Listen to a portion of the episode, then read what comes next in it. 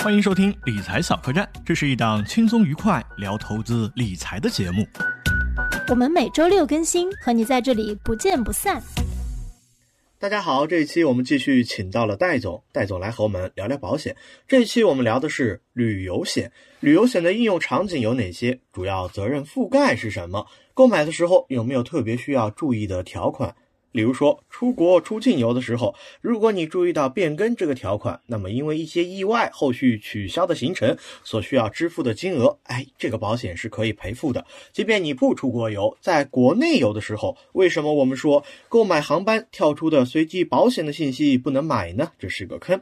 为什么说国内有一些险企的产品不太为我们客户考虑呢？购买旅游险又有哪一些可以注意的产品？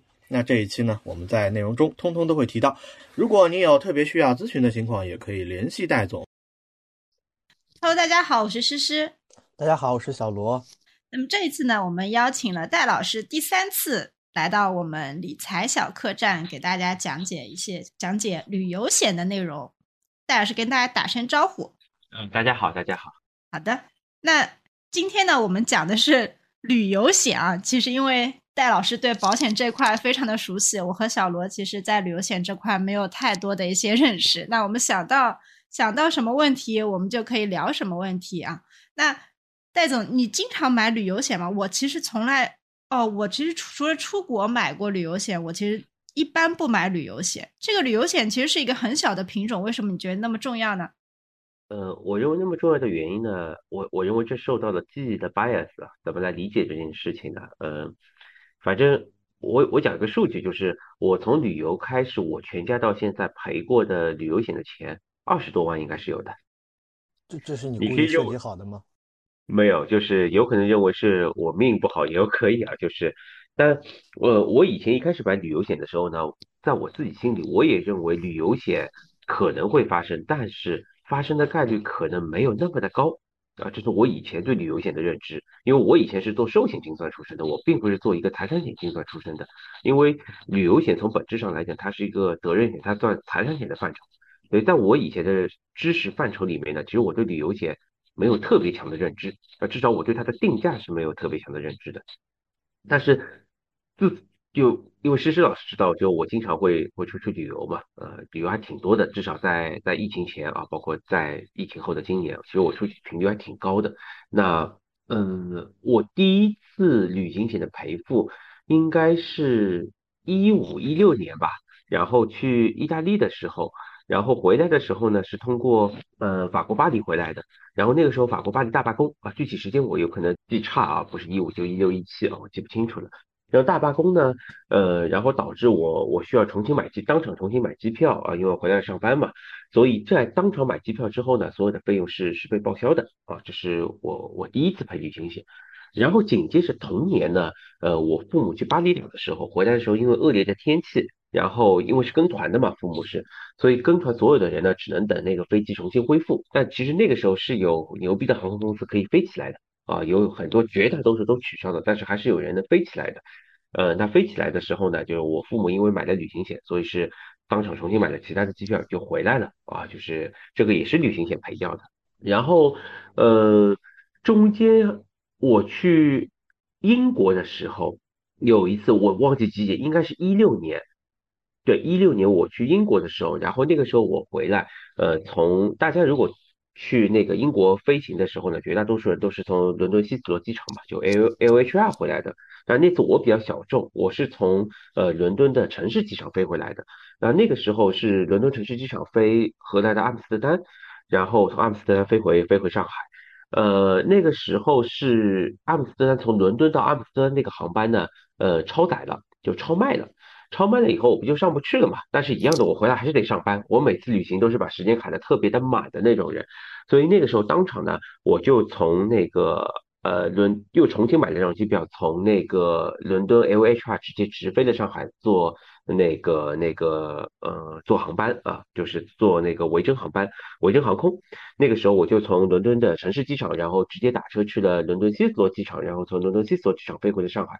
那整段从机场之间的通勤以及重新买机票也是全部都都保的啊，就是也很有意思啊。在赔的最多的那一次，其实是在一八年的时候，让我想，对，是一九年的春节，呃，我陪我妈去那个那个巴西，呃，陪我父母去巴西，然后我我刚去两天。然后呢，我妈妈在那个下山的时候呢，就骨折了啊，就滑了一下就骨折了啊，就是，然后骨折完了之后呢，然后就就肯定旅旅行要中断了嘛。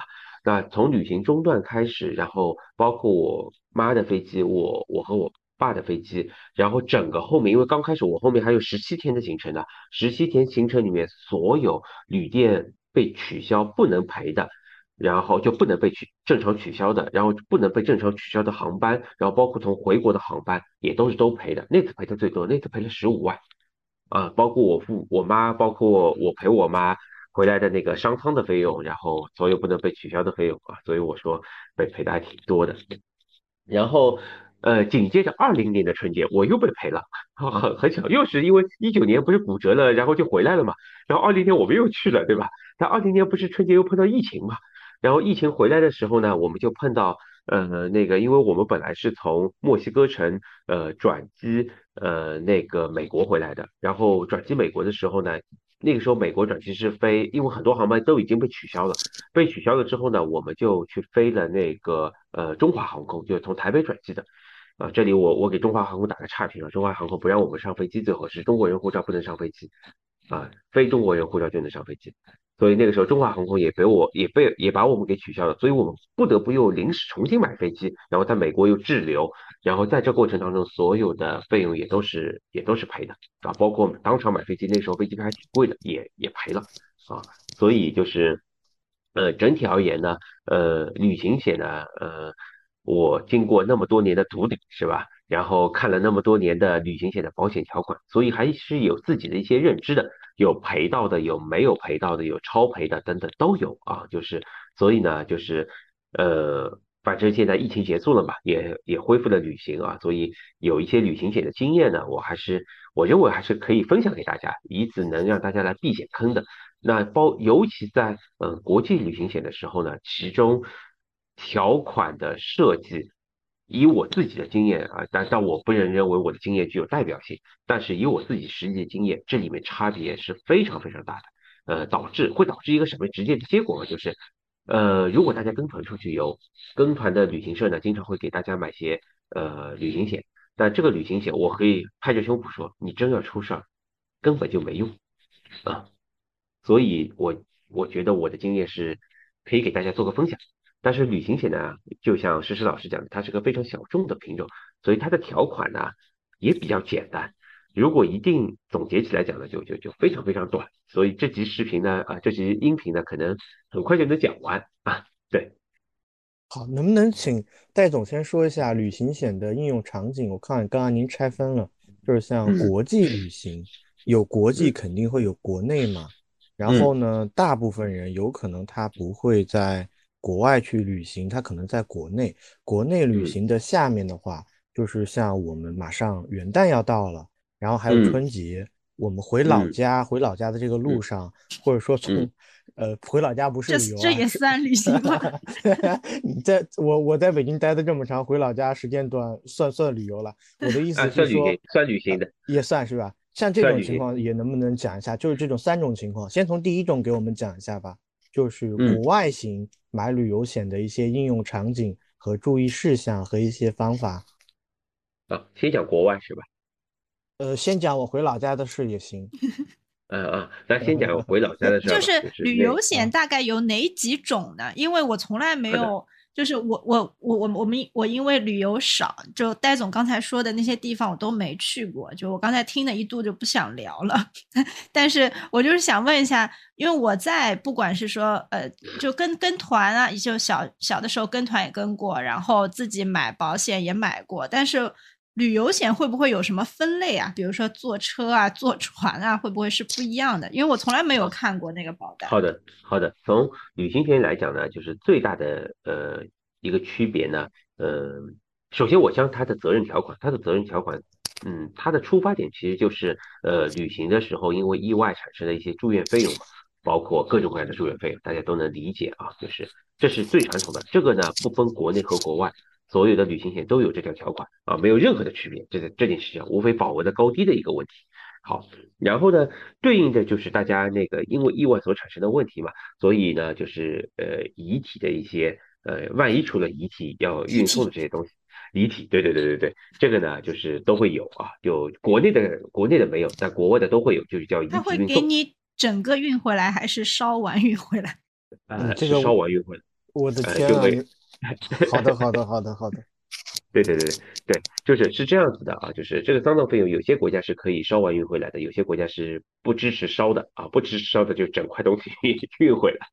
好，这过过过，下一个，下一个，下好一个好的，好的，好，好的，好的。然后呃，旅行险里面大家基本都会有一个条款叫三方责任险。这个责任险呢，我建议大家要配的。比如说打个比方，呃，诗诗老师就是事儿比较多是吧？就是呃，比如说他要去东北滑冰了，呃，他滑冰的时候呢自己没受伤，他滑冰的时候把小罗老师给撞伤了。这个就责任险，那在这样的情况下，责任险就出场了。那小罗老师万一受伤了之后要去要去住院嘛，对吧？那诗诗老师要费要付这个钱嘛。那如果诗诗老师买了呃旅行险里面带第三方责任的，那这个第三方责任的条款就可以去赔了啊。就所以第一个是自己看病，第二是你把自己别人搞残了，给别人看病啊，就是好，这是这是最大的两块。但是这两块的发生概率呢，其实是不高的。呃，看病的概率可能还高一些，但是你想，大家想想一个场景啊，就是就像我妈那种场景，就是你就是她就骨折了嘛，骨折的治疗费用其实是还可以的，但是你想着得出嘛，而且在国外你也不想打钢钉，肯定打石膏嘛，对吧？打打石膏能有几个钱的？那个时候在里约热内卢，我妈去的当地最好的私私立医院，打石膏花了多少钱呢？美金折合下来花了一千五百块钱。你就想吧，这个这个已经算贵的了。如果你传统的正常的食物中毒，你去看个病，能看多少钱出来？大家能想象的这件事情。但是如果碰到一个旅行险，大家更多的开销是说，因为这件事情的发生，导致了是说我后面所有的旅行是不能正常的进行下去了，而且很多机票是不能退的。那这个费用是比较高的，这是第一点。第二点是因为说，哎，因为比如说我食物中毒了，我所有取消了，我要马上回回国了，对不对？或者说甚至是我。我我中间有一段行程不去了啊，有可能我休息了三天，但是我还是希希望把我这个行程继续下去。我为了把这个东西继续下去，比如说我本来是 A、B、C 三个目的地的，我要从 A 直接买飞机票到 C，以此让我的行程继续下去。那当场买机票这个价格是非常贵的，所以这个费用是远比就比你正常因意外所产生的那种看病费用要贵的知识。所以这整块的东西呢，是反而我至少我碰到了那么多次旅行险里面，这反而是个大头。反而不是个小头，所以呢，就是在这一块的 cover 呢，就是国内的旅行险反而是没有的。我我为了这件事情，我特别还把昨天大家就两个主流的平台嘛，就支付宝上啊，我现在不能叫不能打那个名字，我叫某宝上、绿泡泡上的所有的那个那个境内的旅行险，我都我都阅读了一遍，是没有一个具有开始以后的那个。旅行变更的条款的是一个都没有，我不知道是因为国内的是什么原因没有，我就不好评价的。但是实际就是没有啊，是不是因为机票便宜？呃，我认为也不是，我认为是没有在保的原因，是我个人认为是因为没有在保公司会对旅行境内的旅行变更险出在保条款，所以没有在保，这是我猜的啊，就没有这条，所以没有这个旅行险。所以刚才戴老师讲了一个是呃自己旅行的期间自己发生一些意外，然后导致别人发生一些意外，以及说呢呃他认为最大的这个损失来自于旅行变更。那除了这三点，还有哪哪一条条款是我们买旅行险的时候比较需要看这个责任有没有在保的吗？哦，有的，有一条是如果你是境外旅行的话，你要关注全球救援，就全球 SOS。这条条款我一会儿会讲。我母亲从呃里约热内卢回来的时候，我就动用了这条与那个全球 SOS。那咱正好讲到这条条款，你就直接讲一下怎么救援了你们嘛。好的，是这样子的。呃，根据正常的条款呢，是说呃，当比如说我一个家庭出去是吧，就是或者不是一个家庭出去吧，就我们三个出去啊，诗诗老师、小刘老师，我我们三个人出去，我们三个人没有任何的亲属关系，对不对？那万一不巧。哎，我下山的时候骨折了，那根据条款我是可以直接回去的，当然是没有任何的问题。大家前面也都挺正常啊，我有旅行变更啊、医疗险啊等等，我是可以回去的。但是你想，我们三个人出去，我我退出了，你们两个人也不好意思再旅行下去是吧？不然回来朋友就没得做了这件事情。那在这样的情况下呢，呃，如果我有全球救援的情况下，我是有权利给保险公司说，哎，我现在因为我骨折了，我要启动全球救援，因为我不能走路了嘛，总总得有人搀着我，对不对？就我我要启动全球救援，那全球救援里面就会牵涉到一个非常重要的条款，是说谁，那他按照正常的条款，他就要派全球救援员来救援你，但这件事情你在深山老林里，他派过来一个也要费用嘛，所以你可以提出说，哎。我有两个随行人员，分别是诗诗老师和小罗老师。我现在能不能聘他们两个做我的全球救援员？那这件事情上是可以被商量的啊。如果是呃，大家能想象，如果我碰到了我刚才所说的那那些那个场景，如果这个国际旅行是没有全球救援的，那只能产生一个，只能产生两种结果。一种结果是戴金汉自己回来啊，就是我自己回来，然后你们两个人继续旅行回来。没朋友做了这件事情。第二种方向是，第二种方向是，哎，我回来，你们把你们后面不能陪的、自己不能陪的东西自己 cover 掉，回来，回来了之后也有两种场景，要么我给你们你们不能付的那种费用，我我作为人道主义，我把这个钱付了，我们还继续做朋友。如果我不付，也不能做，也不能做朋友了。所以三种情况，三条三条路径里面有两条是做不了朋友的，就是因为。因为没买保险，没有保险不不不，因为没有买对保险，买保险的没有买对保险啊，所以对吧？就是这个场景，所以呢，就是这以此能告诉大家，呃，国际旅行险里面的国际救援这个条款。如此的重要啊！那个时候呢，当年就是我妈骨折的时候呢，我回来的时候呢，就是我就是第一个时间就是，也就是打电话给，就是我那个时候买的是美亚啊，就是打电话给美亚。哦，对，我那个时候买的不是美亚，我那个时候买的是那家保险公司已经退出中国了，被赔光了。那家那家保险公司叫什么名字？反正已经快退出了。那家保险公司因为那个被赔的底朝天了，已经这个保险条款没设计好。啊，那个。那个时候就回来呢，我就打电话给保险公司，然后就启动启动了全球救援。然后呢，我就因为那个时候回来的时候，一开始说只有说我母亲可以买商舱，然后我和我爸爸都不可以坐商舱。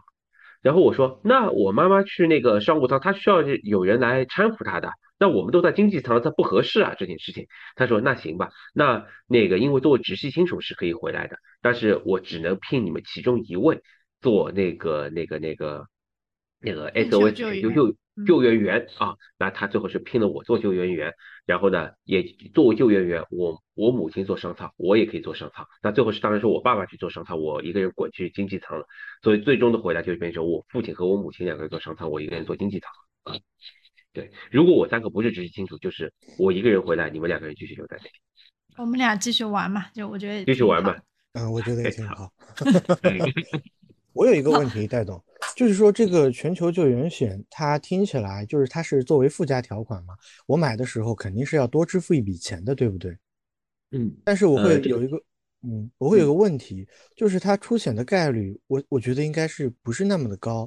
那我支出的这个金额和我撬动的这个赔付，你怎么理解这个这个嗯出险的概率和我出险的这个金额这个性价比呢？就是我认为站在旅行险的层面呢，你就不要聊性价比的问题了。为什么不要聊性价比的问题了？十天的国际旅行险，便宜一点的，一百六七十；贵一点的，两百二三十。就算了吧，这事情 这么便宜。对啊，你就就不要在这件事情再纠结了，不要纠结五六十块的事情，是吧？是是一百多一天还是没有？所有所所有十几天，那这真的很便宜啊。对，所以我认为在这件事情上，大家不要太纠结性价比的问题。但是呢。有一点，我的确不得不承认，这几这几年的旅行国际旅行险的价格是飙升的。呃，我自己的感受上，基本是翻倍的。我记得我在一六一七年的时候，或者在更早的时候，我买旅行国际旅行险的时候，大概十天大概也就在一百六七十的水平，啊，就贵的那个那档，便宜的可能就一百块钱甚至几十块钱就够了。现在我去买个旅行呃国际旅行险，如果是全保的状态，就是我刚才所说的这种各种条款都在的话，十天应该要去到三两不三百没有，我妈哦，我母亲最近刚赔的，我父母刚赔的是那个十一月份刚赔，他们去的埃及，回来的时候航班延误了，一人赔了三百块钱。啊，这次他们没受伤，所以赔的很少，只是延误了。呃，那个时候他们十天埃及是买了两百两百三十五块钱，啊，不是两百八十五块钱，不好意思，两百八十五块钱。我我有一个问题啊，就是呃，我我我旅游不多，但是我真的碰不太碰得上 赔付旅游险的这种情况，因为你讲的像延误，我上次也看了，就是我我我这里面就有两个问题，一个是说延误的话，我上次看它得延误五个小时以上才赔付。是的，但是我所以都是这样子的。哎，对对的，这个问题问的很好，就是这也是为什么我后面要紧接引出我的一个特别的话题。呃，国际旅行险里面延误险根本不重要，五个小时才赔三百块，你 care 这三百块吗？根本不 care，对不对？这件事情，对吧？所以国际旅行险险重要的条款压根不在延误这个条款，最重要的是在变更这个条款。所有的旅行险里面最大的就是有花头的地方。就是有有有变数的地方吧，就是变更险。变更险的条款的好坏，直接取决定了你这个旅行是否能顺利美满的完成。啊，对，所以我接下去讲一下变更险啊，什么叫变更险？变更险就从它的字面意思大家就知道，因为各种各样的原因导致我这旅行要变更了嘛，以因为变更了，所以要赔付你的钱嘛，这是字面意思。对，大家理解这个字面意思就是。对的这件事情，但是后半句是这个变更里面条款的差距太大了。呃，我见过变更险的那个最全的条款应该是美亚。哦，我见过最最全的，就是说我有限的知识里面，可能有些险种比美亚还要更全一些啊。就是，但是我见过的里面是美亚。那最早。最不全的是哪些保险公司呢？以国内代表的那五大保险公司，哦，那叫坑人坑的一个惨啊！就是它最大的区别是哪里？第一个区别就是大家都会因什么天气原因、罢工、巴拉巴拉巴拉各种的原因，导致你后面的行程不能继续下去了。那不能继续下去以后，国内以国内为首的那几个大的保险公司，基本的条款都是，因为不能继续下去，你不得不。就是取消你的行程，后面你取消行程不是有很多机票或者是那个酒店不能取消了吗？那他只赔你那些不能取消的那些费用。但是大家知道一个场景是说，因为我不能继续下去，绝大概率所产生的是我不得不回国，我不得不当场买张机票回来嘛。国就是国就国内的大保险公司设计出的条款，绝大多数是不包含你因为刚才那些原因，所以导致你的。旅行不能继续下去，而直接回国，那个就是一真正变更以后所产生新的费用，国内的旅国内那些大保险公司那些国际旅行险都不可能。这件事情费用是非常高的。我大家假设一个场景，大家比如说春节了，哦，马上春节或者元旦了，你要去日本玩了，好，元旦你要去日本玩了，对不对？你去日本玩，你去滑雪，不好意思，不好意思，你当场骨折了或者扭伤了，你这个旅行不能再进行下去了吧？这件事情。你不能进行下去。原来可能你提前买的机票，你北海道提前买的机票可能也就一千多块钱、两千块钱，你就能飞回来了。你当场买一张机票，一张机票五千块，你飞不飞？你必须得飞，对不对？这件事情，那必须得飞。如果你买了国内大保险公司的那些国际旅行险，不好意思，这五千块钱是赔不回来的。但是你买了一些中小的保险公、财产险公司，包括美亚这种的安联啊，它是赔的。那这个差别就差五千块了。这就不是一个小数目了，这件事情是，所以这个条款是特别特别重要的，这是第一个点。第二个点，国内绝大多数的大保险公司啊，以某国某平啊为代表的，在你旅行前七天，因那个那个嗯，因那个目的地发生了什么天气的原因啊、暴乱啊、罢工啊等等一些原因，导致你跟这个地方根本就没有办法去了。哦，或者你第一程没有办法去，绝大多数的保险公司都是不赔的，而安联和安联安联也不赔，其实美亚是赔的，赔的是哪里呢？打我也打个比方，比如说你元旦亦或者春节你要去，你要说我要去日本和韩国两个地方玩，我先飞日本再飞韩国，很正常吧？这个行程好。你出发前的七天，日本地震了，你要去的第第一个目的地日本地震了，你地震没法去了吧？这件事情是，那你不得不说我要绕开第一段行程，要么我整段都不去，对吧？这是第一种场景。第二种场景是我要绕开那个日本，我要直接飞韩国，我以以此能把我后面的行程继续进行下去。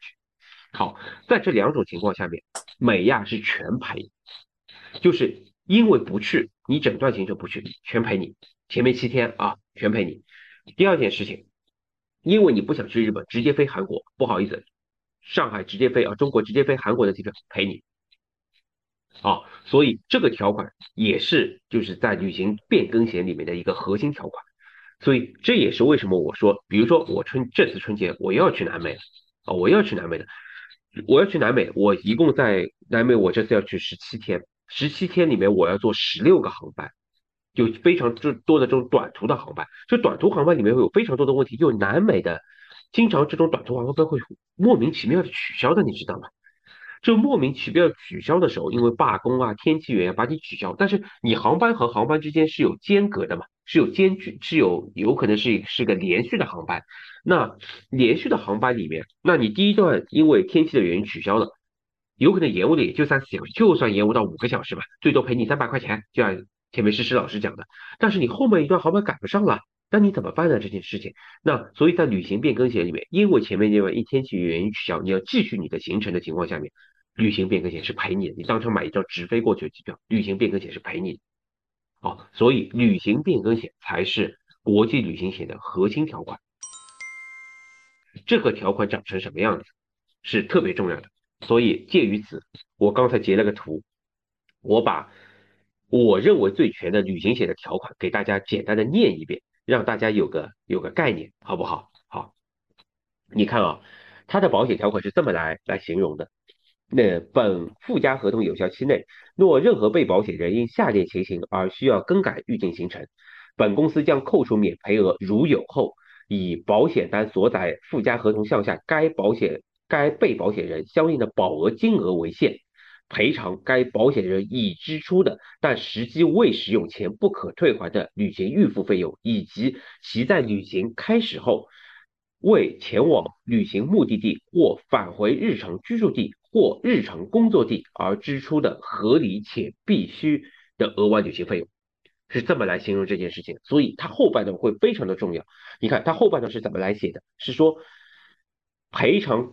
该被保险人已支出但实际未使用且不可退还的旅行预付费用，以及旅行开始后未前往旅行目的地或返回日常居住地或返回日常工作地的合理且必须的额外旅行费用，他是这么来形容的啊。所以后半就这后半句基本不会在大的保险公司的国际旅行险里面出现，而这条条款才是一条真正的核心条款。OK，好，那接下去他会说，在哪些情况是属于那个要可以做这件事情的判断呢？你看啊，被保险人直系亲属死亡或遭受严重的身体伤害啊，且要住院治疗；被保险人遭受劫持，然后被保险自己的那个严重身体伤害；旅行出发前七日内，旅行出发地途经或目的地突发暴乱、暴动、公共交通承运雇主罢工、恶劣天气、突发自然灾害、极端天气情况。这条条款就是我前面讲的，旅行出发前七日内，旅行出发地、途经地以及目的地，也就意味着你整条行程里面，只要有人有东西发生，恶劣天气的、罢工的，这个事情太正常了吧？就是太太容易相见了，都赔。因为这件事情，嗯。好的，呃，特别感谢戴戴老师，呃，把这个条款念出来，然后我们也会把这个条款呢，到时候放在呃我们的 notes 里面。那我这边还有一个问题啊，就是，是，呃，我们在买旅行保险的时候呢，它会有不同的保额嘛？然后其实最高那档保额还挺贵的，我觉得应该肯定是超过两百多块钱的，因为我上次在看。然后呢，是的，在我们选择保额的时候，有没有什么推荐呢？是越保的越高越好吗？是这样子的，就是就像我前面讲的，你你整个旅行过程当中能发生最高频率的是旅行变更，所以你的保额 focus 在旅行变更的保额上。一般旅行变更的保额呢，呃，基础款的很低，大概两千块钱左右，呃，中档的呢在五千块钱，高档的在一万块钱。嗯，那所以为了旅行变更险的保额上去，你必然要买到传统中所说的，比如钻石级啊，或者就是全球级啊那种样子。哦哦，所以还是要买的比较高。要买的比较高，因为像我前面讲，就那种场景，如果你的旅行变更险不够高的话，其实你的来回飞机票你依然没有办法 cover 的。嗯，明白明白，我已经理解戴老师的这个买旅行险的一个中心思想。但是其实戴老师讲来讲去也没有讲到小罗回乡的这个小罗回乡的这个问题。哎，那我我这里穿穿插一个问题啊，就是我们因为一般呢，你比如说买国内机票啊，买呃国内的这种旅旅游啊之类的，嗯呃，像这种 A P P 上面都会随机跳出一个保险让你勾选，对不对？那像这种保险，是不是就一定不要买？是不是是一定一一定不要要买？是啊吧？啊这这这个我有发言权的啊，就我以前就干这活的，嗯，我以前不是产品方，我以前是指就是那个那个，哦，对，我是产品方。嗯嗯，首先条款非常坑，这是第一个点啊。第二个点呢，你可以认为你付的钱百分之九十都给平台了，嗯，嗯因为它就是某抽佣很厉害，是吧？抽佣非常厉害，我就就不能不能吐槽，就是比如说某城，对吧？某城在这方面是做到比较极致的，至少在我以前在一一零到哦不是一一到一三在保险公司的时候，某城在这件事上抽成最高的点高达百分之九十三。嗯嗯嗯，所以这里面这里面大家就记住，随机跳出来那个保险不要勾选就好了。就如果一定要去买这个旅游险呢，就还不如就是咱们上啊、比较大的一些平台，然后自己看一下这些条款。对的，上个绿泡泡啊，上个某城啊某宝啊，对，好，那刚刚就是聊了去国外旅游，然后有多种嗯航班，聊到这个变嗯更，这个核心的条款。那我想聊一下在，如果说是在国内旅游呢，国内的话，你的航班呀，你的中转呀，它这个次数可能一下就下来了。你去了某嗯一个省的某一个市，那有可能就是在这个地方为期三天、五天的这样的一个旅游。那嗯在这种情况下购买旅游险，它的核心的关键点是什么？有区别最大，呃，区别巨大，就是国内的旅行变更险呢，它只涵盖了呃你旅行开始前七天，因为你要去的目的地的那个因天气原因啊、罢工啊，呃等等一些原因啊，就是你去不了了，呃，你这个整个行程它能赔给你。当旅行开始好之后，所有的变更险条款就没了，就没了。所以其实在国内旅游是不是就不太需要买旅行险？那也需要，打个比方，你去东北滑个雪，我建议你还是买一个吧，对吧？万一扭伤还是很正常的一件事情，就是滑雪扭伤还是非常正常的一件事情啊。然后你在冰面上走，万一摔一跤，对吧？摔个骨折也是很正常的一件事情啊。那如果我国内我只是去泡泡温泉啥的，就应该这种就不需要了，我认为如果国内去泡温泉，真的就可能也不就不需需要了。就因为呢，国内的旅行保险非常非常便宜，你可以认为像你泡温泉这种地方，这种旅传统的旅行险，一天一块五毛钱，买不了上当，买不了吃亏，是吧？哎，正好这样，戴总，就是我过年的时候啊，我会有一个实际的旅行计划，然后你按照我嗯。这个计划你，给我推荐一个买一个什么样的保险，讲讲它的关键嗯。点是什么，这样看能不嗯。能给大家一些参考。就是我春节的时候我要去香港徒步，它有一条嗯一百公里的徒步线路，我大啊概呢会走五天。对对，我大概会走五天。那我从内地去的话，像这种情况下，包括我的这个中间的这种车程呀，还有在那个地方的这种活动的特点，因为徒步嘛，我嗯可能还会负嗯重，然后这个时间节点，你觉得我在购买旅行险上有必要购买吗？我需要注意的关键点和关键的条款是什么呢？明白好。首先，尽管中国是我国不可分割的一部分，但是你去香港旅游算境外旅行。好，高级高级，所以这句话很高级。好，继啊续。对 啊，所以呢，就是所以呢，它算境外旅行险。嗯作为境外旅行险，你买足就好了。